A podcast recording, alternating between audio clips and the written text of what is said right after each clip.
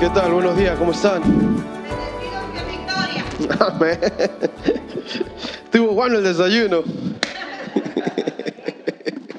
Dios es bueno, amén, y su misericordia es, es buena, es linda con nosotros. Mira que somos a veces necios y tardo de entender las cosas espirituales, pero Él es bueno, Él es paciente para con nosotros. Isaías capítulo 60, versículo 1 y 2 del libro de Isaías. Hoy hablo sobre luces y espejos. Luces y espejos. Luces y espejos de Isaías capítulo 60 luz y espejos, dos cosas esenciales en la vida de un cristiano, dos cosas de las cuales la Biblia habla de una, de una manera metáfora, nos enseña cosas sobre la luz y el espejo que somos y deberíamos ser luz y espejo. Llegamos todo a Isaías. Leamos lo que dice, déjenme llegar aquí, Isaías. Así dice Isaías 1 y 2, levántate resplandece porque ha venido tu luz y la gloria de Jehová ha nacido sobre ti. Porque he aquí que tinieblas cubren la tierra, y, mas sobre ti amanecerá Jehová y sobre ti será vista su gloria. Qué poderoso versículo es eso. Y es lo que Dios nos da esta mañana. Es lo que Dios nos habla esta mañana. De levantarnos y resplandecer porque ha venido su luz. Y la gloria de Jehová hoy nace de una manera nueva, fresca y poderosa sobre nuestras vidas. Y aunque hay muchas tinieblas en el mundo, y aunque hay mucha maldad, y la humildad aumenta y sigue aumentando, el versículo de Dios nos dice que amanecerá sobre su gloria. Mas sobre ti amanecerá Jehová y sobre ti será vista su gloria. Entre más oscuridad, más brilla la luz, más resplandecemos. Porque más luz hay, más oscuridad hay. Y el Señor hoy hace nacer en nosotros una nueva gloria. ¿Lo cree? La palabra levántate, fíjese que comienza diciendo levántate, coma, la palabra levántate aparece en el Antiguo Testamento 81 veces, en el Nuevo Testamento 33 veces. Un total de 114 veces se repite la palabra levántate, levántate, levántate y levántate una y otra vez para no distraerme. Y otra vez la palabra dice, levántate, levántate, levántate en el Nuevo Testamento 33 veces. Y muchas de esas veces fue por nuestro mismo Señor Jesús, quien decía, levántate, levántate. Y es la palabra que Dios nos, nos llama, nos exhorta hoy. Le quiero mencionar solo en dos lugares donde la palabra levántate suena fuerte, sonaba fuerte a mi espíritu. En Josué capítulo 1, versículo 1, vaya conmigo a Josué 1, 1. Josué 1, 1, pasaje conocido entre vosotros, hermanos. Josué 1.1 dice el Señor, levántate, le dice a su siervo. ¿Por qué? Porque hay una tarea por hacer. Aconteció después, Josué 1, capítulo 1, versículo 1 y 2. Aconteció después de la muerte de Moisés, siervo de Jehová, que Jehová habló a su siervo Josué, hijo de Naún, servidor de Moisés, diciendo, y así le dice el Señor a usted, mi siervo Moisés ha muerto. Ya estuvo con Moisés, Josué. Eso ya pasó, eso ya está muerto. Ya no hay nada que hacer mi siervo Moisés ha muerto. Ahora pues, levántate y pasa este Jordán, tú y todo este pueblo, a la tierra que yo les doy a los hijos de Israel. Amén. Amén, gloria a Dios. Gloria a Dios por eso. El Señor nos exhorta cuando la palabra, cuando la Biblia habla de levantarse. Fíjense que necesito luz porque está bien opaco. el que está encargado de la luz se me ayuda. Cuando la Biblia habla de levantarse o de levántate, no gracias, no está hablando de un estado de apatía que no podemos encontrar o se puede encontrar esta mañana Así que si le queda el saco, póngaselo.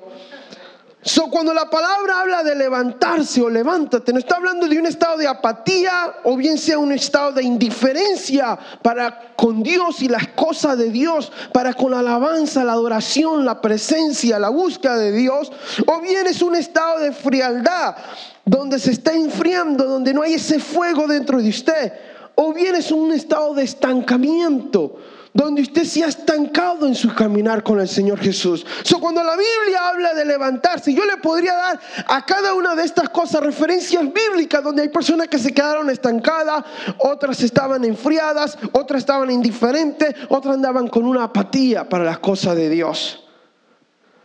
Efesios 5:14, por lo cual, así dice Efesios 5:14, por lo cual dice, despiértate que duermes, y levántate. ¿De dónde? De entre los muertos. Y te alumbrará Jehová. El Señor está dispuesto a traer iluminación, a alumbrar a nuestras vidas.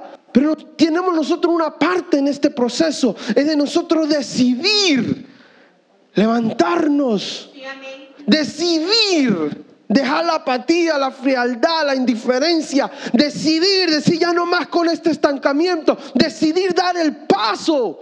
Sí, Señor, me levanto, no en mis fuerzas, sino en tus fuerzas. Esta palabra, levantarse o levántate, también significa que es hora de salir al siguiente nivel. Es un desafío para muchos de nosotros de ir a un nivel más alto, de subir al próximo nivel, al próximo nivel de alabanza, al próximo nivel de adoración, al próximo nivel de intimidad con Dios. Y el Señor te dice, estás bien y estás haciendo bien y te felicito. Pero hoy te desafío a un nuevo nivel. Te desafío que te levantes a algo nuevo, a romper los bordes, a ir por más, iglesia. Dios no quiere que nos quedemos donde estamos. Dios no quiere esto. La palabra también significa eso, seguir adelante. Él no quiere que nos quedemos donde estamos. Dios quiere que no que nos quedemos Dios no quiere que, que nos quedemos donde comenzamos. La pregunta es esta: ¿Cuántos de ustedes nacieron en Houston? Levante su mano si usted nació en Houston. Pero mire, contaditos. ¿Sabe qué? La mayoría de nosotros no estamos donde comenzamos. Hemos salido, hemos viajado, hemos cruzado fronteras y fronteras de fronteras. Y vaya que, hay unos que fueron bastantes. Y aquí estamos ahora, porque Dios no quiere que nos quedemos donde comenzamos, quiere que avancemos. Es su deseo. Hasta que usted no se levante, no podrá salir o avanzar. Hasta que usted no decida levantarse, no podrá salir o avanzar en lo que Dios tiene para usted. Por eso Dios te dice esta mañana, levántate. Es hora de salir, es hora de avanzar, es hora de salir de ese, de ese, ese borde que usted mismo se ha creado, salir de esa situación. Y es hora de avanzar a algo nuevo. Muchas veces la gente tiene grandes sueños, pero lo primero que hacemos después de despertarnos de un gran sueño, lo primero que hacemos después de un gran sueño es despertarnos y luego levantarnos y no quedarnos ahí. Muchas veces tenemos que ser quebrantados antes de ser elevados a un mayor nivel. Muchas veces tenemos que ser quebrantados antes de ser elevados. Y quiero que usted piense de esto como una pelota de básquetbol o cualquier otra pelota, que entre más duro cae, más alto es el rebote. Entre más duro bajamos, más alto es el rebote. Que nos enfoquemos no en la caída, no en el quebrantamiento, sino en el rebote para la gloria de Dios que nos enfoquemos en eso. Cada vez que leemos la palabra levántate en la Biblia, Dios nos está llamando a un nuevo nivel, a una nueva dimensión. El señor Emerson, que es un, eminente en la ciencia y en la tecnología, dijo esto, nuestra mayor gloria no está en caer, pues todos caemos. No, nuestra mayor gloria no está en caer, en nunca caer, sino en levantarnos cada vez que caemos. De eso se trata, iglesia de levantarnos cada, tener ese espíritu de perseverancia, de que como caemos, la palabra dice, siete veces cae el justo y se levanta. Y de eso hablamos, no de caer, porque vamos a caer. Mire que el que está fuerte, el que esté parado, no caiga, dice Pablo. Si usted cree que está bien fuerte, mire que no caiga, tenga cuidado. Pero no se trata de caer, se trata de levantarnos de donde hemos caído. A veces el quebrantamiento, el caer es necesario para nuestras vidas. Nos ayuda a ver y a entender cosas que solo de allá abajo la podemos ver y entender y tener, tener consideración con nuestros hermanos y hermanas que caen cuando caen. Las cosas que a nadie le gusta caer, eso es por seguro, pero Dios sabe que es necesario cuando estamos bajo su, cuando estamos bajo, abajo, es cuando sabemos quién realmente son nuestros amigos y quienes realmente nos aprecian. Es ahí. Pero muchas veces caemos y es cuando caemos, cuando estamos quebrados, hermanos y hermanas, que nadie nos pela. Y está bien, porque es ahí. Mientras tanto que usted tenga dinero e influencia, mire, usted tiene a medio Houston ganado. Todo el mundo quiere ser su amigo.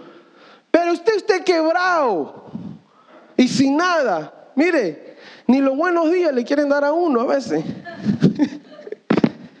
Pero está bien. No se ofenda por eso. ¿Sabe? Yo he aprendido que no, uno no debe de ofenderse por eso. Porque Dios tiene un plan para nuestras vidas. Muchas veces tiene que haber aislamiento antes de elevamiento. Muchas veces tiene que haber ese aislamiento antes de que Dios te eleve. Antes que Dios te alce, tiene que llevarte al lugar oscuro, donde uno es quebrantado, donde la semilla cae en tierra. Dice, y allí bajo tierra viene el quebrantamiento, el crecimiento, que solo ahí se puede dar. El elevamiento produce iluminación. El lugar de aislamiento puede convertirse en un lugar de revelación para nuestras vidas. Miren lo que sucede con el hijo pródigo. Le pide su, dinero a su papá, sale y se lo gasta en tontería y media allá afuera. Llega al punto donde este joven está quebrado. No tiene nada. Llega al punto donde está apacentando los puercos y dice, wow, ese pedacito de sandía no se mira tan feo. Tampoco le quito un poquito aquí, un poquito acá. Cuando llega a ese punto de soledad, de aislamiento, cuando llega al fondo, ve que allá en el fondo usted puede contar con una mano cuántas personas están a su alrededor. Usualmente todos se desaparecen. Pero cuando usted está allá en el fondo, usted empieza a ver las cosas diferentes. Y en ese lugar de aislamiento viene la revelación de parte de Dios. Viene la iluminación de parte de Dios. Y este hombre dice que se levanta. Dice, me levantaré. Iré a la casa de mi padre. Y aquí viene la revelación. Aquí viene la revelación. Le diré que me haga uno de sus siervos. Porque aún sus siervos comen mejor y viven mejor que yo. Es ahí en ese momento. Qué importante es la iluminación, tener iluminación en nuestras vidas. Qué importante que Dios ilumine nuestra vida. Pablo dice a la, iglesia de Efesios, oro para que los ojos de nuestro entendimiento sean abiertos. Para que haya iluminación en su vida, haya claridad, haya luz en su vida. Qué importante iglesia es tener luz revelación de parte de Dios en nuestros corazones. Fue en el, en el, aislamiento que vino la iluminación al hijo pródigo, pero fue también en el aislamiento donde Jacob, su vida fue transformada. Sale de Jacob a convertirse en Israel. Y hoy el país lleva su nombre. Fue, pero fue en un momento de aislamiento. Dice que se apartó de su familia y se fue a buscar el rostro de Dios. Y en ese momento de aislamiento vino revelación a su vida. Y confiesa que toda su vida ha sido un fracasado, un falso, un mentiroso, un transero. Vino iluminación en ese momento de aislamiento, porque muchas veces cuando viene el aislamiento, viene la elevación de ahí, del aislamiento, de ese momento oscuro. Y Job fue otro ejemplo de hombres que han caído, pero allá abajo, cuando han caído en su momento de isolación, viene la revelación de Dios. No es así a veces cuando estamos quebrados, que entendemos la bondad de Dios, entendemos cómo Dios nos ha bendecido, cómo hemos actuado tan groseramente, llenos de orgullo, pero cuando estamos en una cama enfermos, en un hospital, nos damos de cuenta que no éramos tan fuertes como siempre pensábamos que íbamos a ser. Es ahí en el aislamiento, en el quebrantamiento. Viene revelación de Dios, viene Dios a mi vida y me muestra lo malo y lo chueco que yo estaba, lo perdido y lo necesitado que estoy de Él. ¿Cómo necesitamos la iluminación de Dios en nuestras vidas? Jacob llegó al punto que no quería seguir viviendo como él estaba viviendo. Jacob llegó al punto de decir, ya basta, estoy cansado de esto. Ya no más con esto. Estamos hablando de que toda su vida había corrido, toda su vida había sido un engaño, una trampa, una falsa. Y llega el momento donde dice, estoy cansado de esto. La pregunta es, ¿está usted cansado de su situación?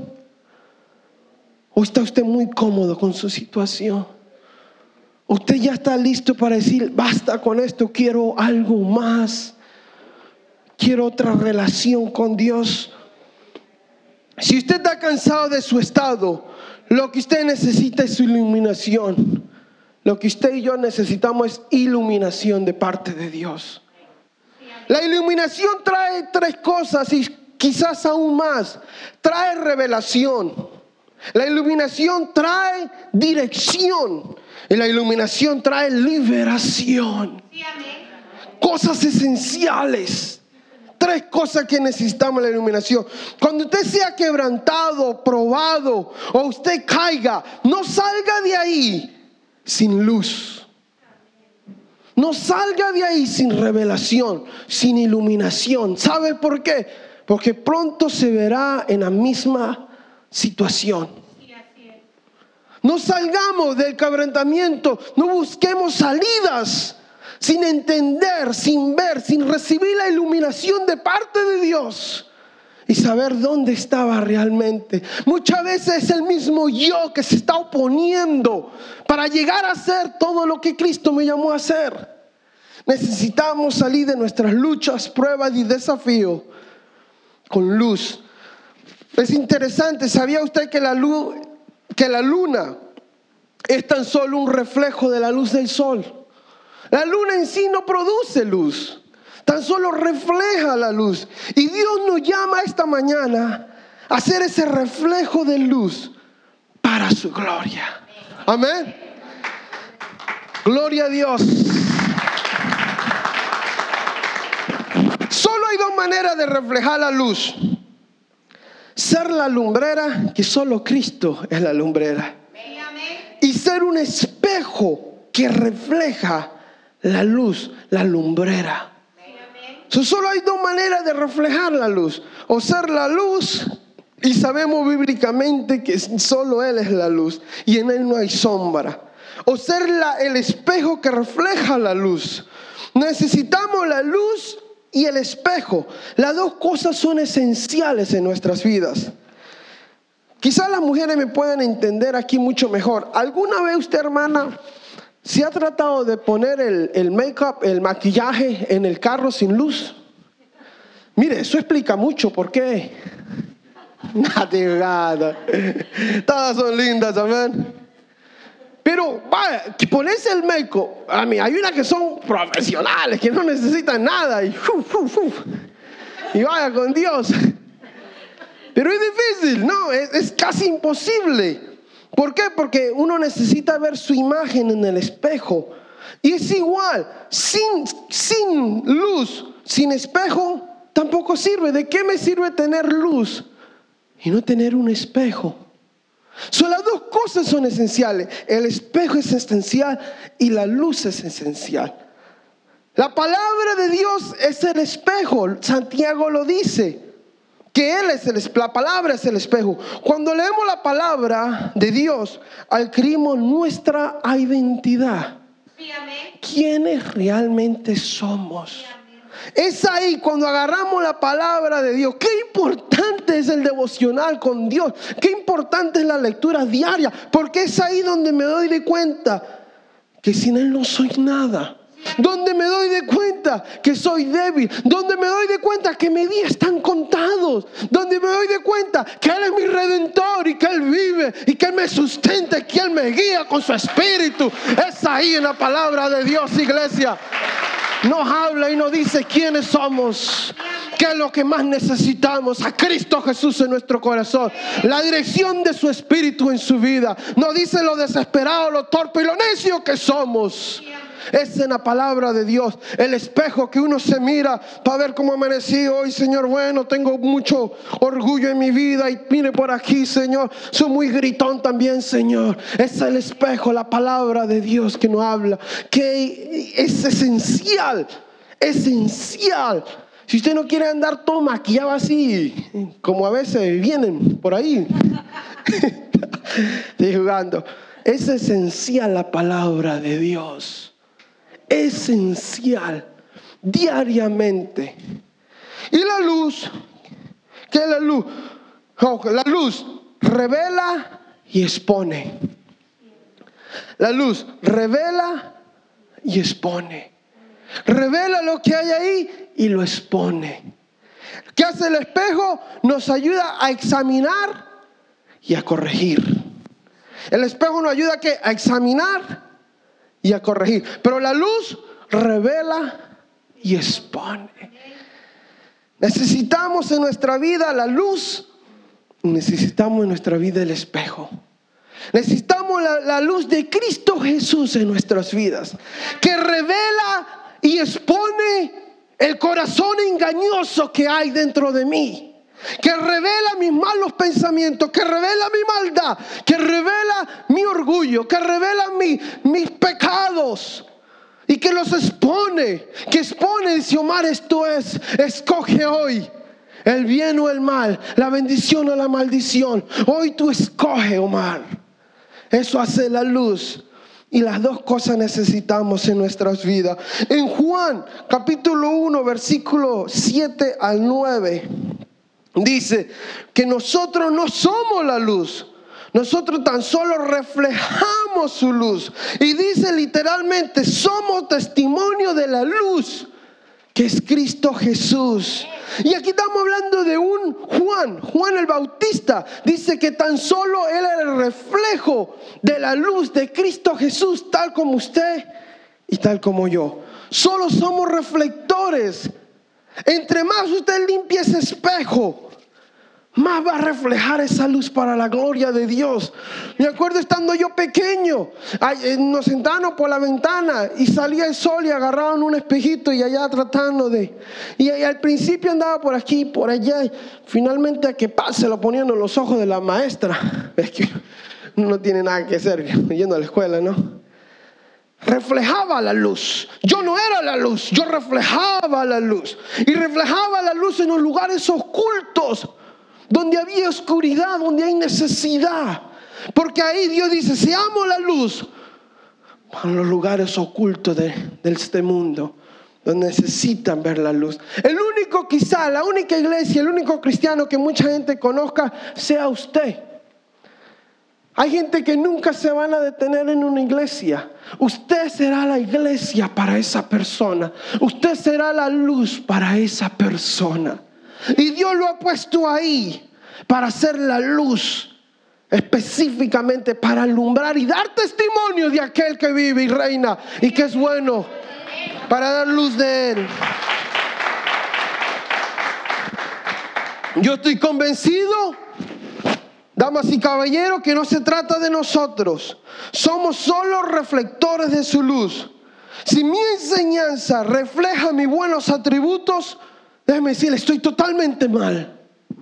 No se trata de mí, no se trata de mi elocuencia, no se trata de lo que se trata de Él. Si yo me paro aquí a hablar de mis atributos, estoy perdido. Y déjeme decirle que para la gloria de Dios yo he entendido eso. Dios no comparte su gloria con el hombre.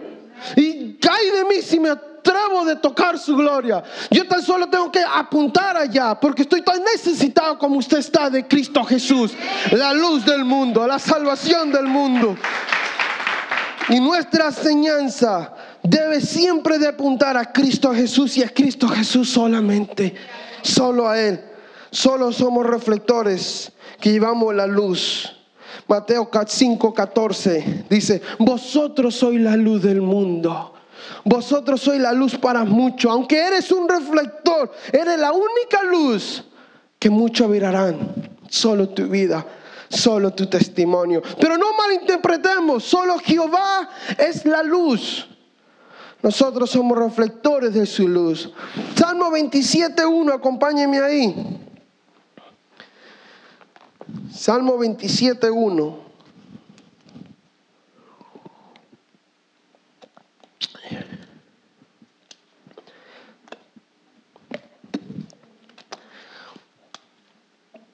que Jehová es mi luz y mi salvación.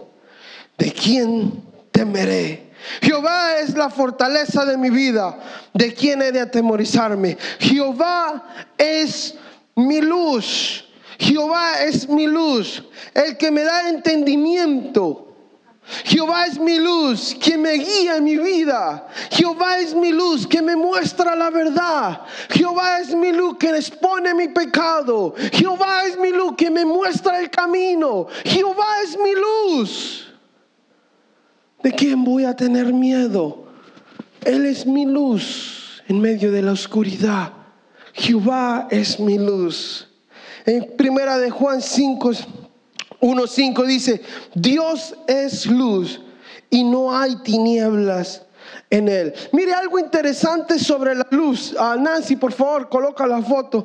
Algo que yo no lo había pensado anteriormente, pero en esta foto se lo quiero mostrar. ¿Cómo se cumple primera de Juan 1.5? Jehová es luz y no hay sombra, no hay tiniebla en él. ¿Se da de cuenta? Sombra, sombra, pero ve la luz. No hay sombra en la luz. Jehová es la luz y en él no hay sombra. Lo animo a que haga ese experimento en su casa y se acuerde de que Él es luz y en Él no hay sombra. La palabra lo dice y años viviendo y nunca me había notado de que en la luz no hay sombra, no hay maldad, no hay pecado, no hay oscuridad. Él quiere solo el bien para ti, hermano por más que no entiendas y parezca que está la cosa bien chueca, Él tiene sus razones y propósitos por lo cual lo permite. Pero algo podemos descansar y saber que es para nuestro bien, que es porque nos ama porque Él es luz y en Él no hay sombra alguna. Ahora, en nosotros sí hay sombra. ¿Se da de cuenta la mano? En nosotros sí hay sombra. Pero que esto no impida que nosotros reflejemos la luz de Cristo Jesús. La sombra es, un recordatorio de que soy carne y que soy, estoy necesitado de Él que no hay sombra en él. Pero no, no deje que esta sombra en su vida, que su pasado, que sus malos errores, deje de hacer de brillar la luz de Cristo Jesús en su vida. No permita que sus malas decisiones del pecado impidan que usted brille y refleje la gloria de Él. Amén. Cosas que causa un espejo. Seis cosas que un espejo causa. Número uno, refleja una imagen. Obviamente hace eso. Un espejo refleja una imagen. Cuando y estamos hablando de la palabra de Dios, refleja su imagen, mi imagen. Otra cosa que causa un espejo, autorreflexión. No sé si usted ha ido al barbero y le dan un espejo a usted y hay otro espejo y usted se pone así y se mira por acá atrás. Autorreflexión. Mira aquí, pega allá y se ve acá. Autorreflexión hace el espejo. Por medio del espejo, ojo con esto, iglesia, veremos cosas que no podemos verlas con nuestros ojos. Es por medio de la palabra de Dios. Y que Dios no dé oído para oír lo que el Espíritu dice. Y ser sensibles y humildes para decir, wow, por aquí me está faltando unos cuantos. Tenga sentido del humor. El, espejo causa autorreflexión. Nos ayuda a hacer ajustes y correcciones. Y gloria a Dios por los espejos que nos ayuda a ver y las reflexiones necesarias. Refleja luz. Obviamente el, espejo refleja luz. El espejo revela ángulos que no podemos ver. Y me acuerdo a mi dentista, que aunque le abro la boca y mete un faro ahí adentro, todavía mete un espejito ahí. Revela ángulos, ángulos que no se ven. Pero el espejo y el Espíritu Santo con su luz mete su espejo y el Espíritu Santo alumbra nuestras vidas. Mira, Omar, mira, mira. Ahí, ahí. Déjate de esa gritarea. Déjate de ese genio. No te va a llevar a nada. Revela que nuestras luchas no son con carne ni con sangre, damas y caballeros. Revela que vivimos en un mundo espiritual y que nuestra tarea es amarnos unos a otros, soportarnos unos a otros, hermanos. Causa que lleguemos, revela ángulos que no podemos ver. Y número seis, el espejo crea ilusiones. Ilusiones, ¿sabía usted? Que en su, en su carro tiene dos espejos. Y usted lee la letrita que dice ahí, dice, las cosas aparecerán más cerca de lo que están. Y, si usted va a un espejo que no está bien hecho, usted se para así y se ve unas cuantas libritas más. o quizás se ve, uy, qué, dieta me está ayudando. Ya no. Crea ilusiones. Pero ese es el problema con los espejos. Ay, no, no, yo soy el hermano mar. Yo soy el santo mar. Cuidado, se meten con el ungido. Crea ilusiones buenas y malas. Ilusiones de que dice, oh no, yo soy el que conozco la verdad, yo solo tengo la verdad sobre este asunto y ustedes tienen que escucharme porque yo no me equivoco. Crea ilusiones en nuestras vidas. Crea que ya lo sabemos todo. Oh, yo ya leí la palabra unas cinco veces, a pesar que cuatro fueron en audio. Crea ilusiones en nuestras vidas. No da, no pone en un lugar donde no tenemos que estar. Pensamos que ya lo sabemos todo, tan solo porque algún día reflejamos su luz. Hoy en día venimos a pensar que somos algo. Se nos olvida que somos polvo. Que Él en su misericordia fluye por medio de nosotros. Aleluya. Pasemos ¿Qué causa la luz? Cosas que causa la luz. Ilumina áreas oscuras. Sí, donde hay luz, esparce la oscuridad. La oscuridad no tiene fuerza contra la luz. Más prende usted el bombillo, ¡pum! se desvane. Ilumina la oscuridad. La luz sana. Hoy en día se conoce como láser. Operaciones de láser. En sus ojos, en su cuerpo. Le meten un láser y sana. La luz calienta, trae calorcito, especialmente los bombillos antiguos. La luz comunica y dirige. ¿Qué hablo yo de esto? Un faro. En los puertos están los faros. La luz comunica y le dice al barco, hey barco, aquí estoy, no me vas a ver. Aquí hay piedras, no te acerques. Comunica y dirige, calienta, sana, ilumina. La luz provee energía a nuestras vidas. Provee energía. Hoy tenemos estos paneles en muchas casas donde le pega el rayo de luz, se convierte en energía para nuestras casas. Produce energía la luz. La luz causa y regula el ritmo circadiano. Este ritmo circadiano es el que nos dice, está el sol puesto, tengo que estar despierto. El sol se baja, es hora de dormir. Es interesante que la luz regula nuestras vidas, en otras palabras, se llama ritmo circadiano. Regula nuestras vidas, nos dice, es hora de dormir, Omar. Es hora de levantarte, Omar.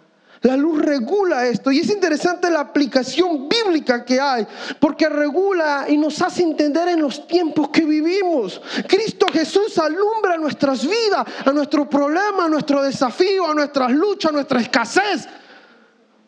Y dice, calmate, es hora de despertar, no es hora de descansar. Regula nuestras vidas, calmate, aguanta, Omar. Ya vendrá la noche y vendrá el descanso. Espérate, regula, regula nuestros días, regula nuestros años, regula nuestra atmósfera. La luz hace eso. Y la luz influye la atmósfera.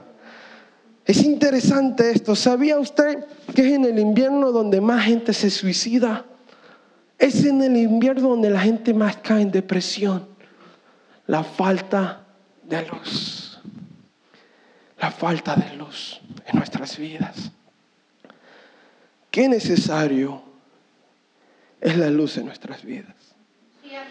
¿Cuánto necesitamos de su luz, hermanos? Sin su luz venimos a ser hijos de la oscuridad y marchamos y andamos conforme a la sombra de la oscuridad, dice la palabra de Dios. Creo que Juan que nos dice, ahora son hijos de la luz, anden como hijos de la luz. Caminen como hijos de la luz. Iluminación es empoderamiento. Iluminación es empoderamiento. Iluminación es el principio del cambio. Porque hay iluminación, hay conciencia. Cuando hay luz de Dios en mi vida, hay conciencia de lo mal y los cambios que necesito hacer en mi vida. No podremos hacer, no, no podrás hacer mejor hasta que puedas mirar mejor. No podremos hacer mejor hasta que podamos mirar mejor. Génesis capítulo 1, versículo 1. Con este capítulo y versículo damos final. Génesis 1, 1.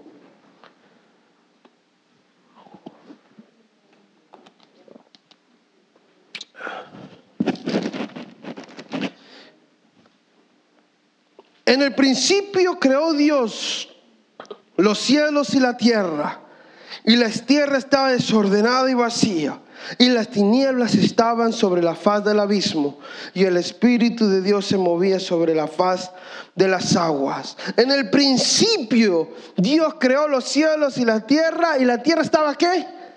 Desordenada y vacía. ¿Por qué? No había luz no había luz, desordenada y vacía. Lo primero que Dios hizo para traer orden en este caos era traer la, la luz. Dijo, hágase la luz. Había un caos, desordenada, vacía, tinieblas. Y notemos, iglesia, que lo primero que el Señor hace es, hágase la luz haya luz en ese caos. ¿Qué está caótico en tu vida? ¿Qué necesita luz en tu vida? ¿En qué área de tu vida hay caos? ¿Tienes un matrimonio caótico, desordenado y vacío? ¿Hijos caóticos? ¿Están tus finanzas en un caos? ¿Son tus finanzas un caos? ¿Es tu relación con otro desordenada, vacía? ¿Dónde necesitas luz? Hermano, en tu problema y en mi problema, en mi lucha y en tu lucha, en tu escasez y en mi escasez, en tu caos, en tu desorden, en tu vacío, vos lo que necesitas es luz. Lo que yo necesito es luz. Fue lo primero que el Señor hace. Luz. Necesitamos su luz. Mientras que mantengamos las cosas en oscuridad, no va a haber avance, no va a haber libertad. Mientras que no confesemos nuestros pecados meramente a Dios, no habrá avance, no habrá libertad, no habrá avance. Hasta que no haya luz que alumbre, muestre, y luz que lo lleve a uno a examinarse y a confesar, no quedaremos ahí en ese estado. Es hora de brillar, iglesia. Es hora de decir, Dios, alumbra mi vida. Muéstrame, Señor, alúmbrame. Ayúdame, Señor. Es interesante lo que dijo este pastor. Dice, tú atraes a la gente por las cualidades que muestras, pero las mantienes por las cualidades que posees. Atraes a la gente por las cualidades que muestras, pero se quedan contigo y a tu alrededor por las cualidades que posees. Wow, ¿qué poseo, Señor? A veces lo que necesitamos es luz en nuestros problemas, en nuestras luchas. Moisés llega ante el Señor y dice, Señor, mira que ya no vienen, vienen tras nosotros, nos acaban. Luz que tienes en tus manos, Moisés. ¿Qué tienes en tus manos, Moisés? Oh Señor, me rodea, mira Eliseo, es un placer conocerte, mira el army que está alrededor de nosotros. Eliseo ora por su siervo y luz, luz, luz llega a su vida. Se abren los ojos y se da de cuenta del gran army del Señor. Tu necesidad, en tu caos, iglesia, en mi necesidad, yo estoy convencido que el Señor lo que necesito es luz para ver su gloria, ver su protección, ver lo que tengo en la mano, la palabra de Dios, su espíritu en mí. Quieres ir a otro nivel, quieres salir de ese estancamiento, quieres llegar a la gloria de Dios. Pedí luz, levántate. Y la luz de Jehová nos dice esta mañana, resplandecerá en ti, iglesia, y su gloria brillará en la oscuridad. Necesitamos es luz para salir de nuestros estanques, de nuestras luchas, de ese dolor. Luz para saber, tres veces te he orado, Señor, pero no me has contestado, bástate mi gracia, Pablo. ¿Sabes qué le dijo ahí? Luz, bástate mi luz, bástate mi gracia. Oh, me regocijo ahora en mis tribulaciones, en mi debilidad, en mi escasez, porque tengo luz. Tengo luz. Ahora me regocijo porque tengo luz y sé que esto trabajará para el bien de mi vida. Tengo luz en mi vida. Luz necesitamos, iglesia, que trae revelación, que trae elevación a nuestras vidas. Éxodo 10:21, acompáñeme. Le voy a dar un extra.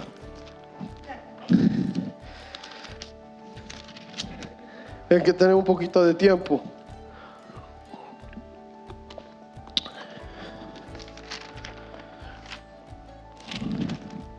¿Qué dice Éxodo 10, 21? Jehová dijo a Moisés, extiende tu mano hacia el cielo para que haya tinieblas sobre la tierra de Egipto. Pero mire, note esto, no vaya muy rápido. Tanto que cualquiera, cualquier gato por ahí, ¿las qué? Oiga. Oiga, oscuridad que, mire, eso está oscuro. Que usted palpe la oscuridad. Mire. Y decía yo, Señor, ¿cómo está esto que palpar la oscuridad? ¿Cómo podría yo palpar la oscuridad? Yo meditaba y decía, Dios, ¿cómo, cómo es que oscuridad que palpe? Es esa oscuridad que palpe se llama depresión. La oscuridad que usted palpa tiene nombre, depresión. Oscuridad que se palpe. Tres días. Dice que ni se miraban los rostros de lo oscuro que estaba. Estaba oscuro. El siervo de Dios ora para que caiga una oscuridad que se palpaba y orando y buscando de Dios, y Señor, ¿cómo se palpa ¿cómo es esto, Señor? Dice, depresión, pensamientos de suicidio, desánimo. Eso es oscuridad que se palpa.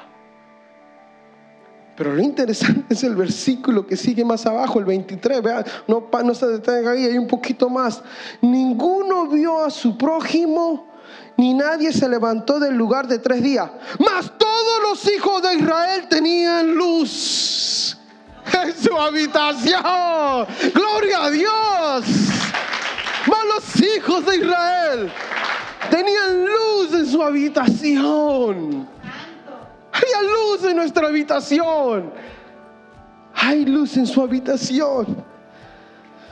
Es hora de levantarse, es hora de avanzar, es hora de seguir, hermano.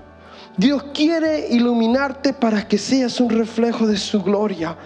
En Efesios 5:14, como al principio, levántate, que hoy te alumbrará Cristo Jesús. Póngase de pies conmigo, por favor. Esa linda canción que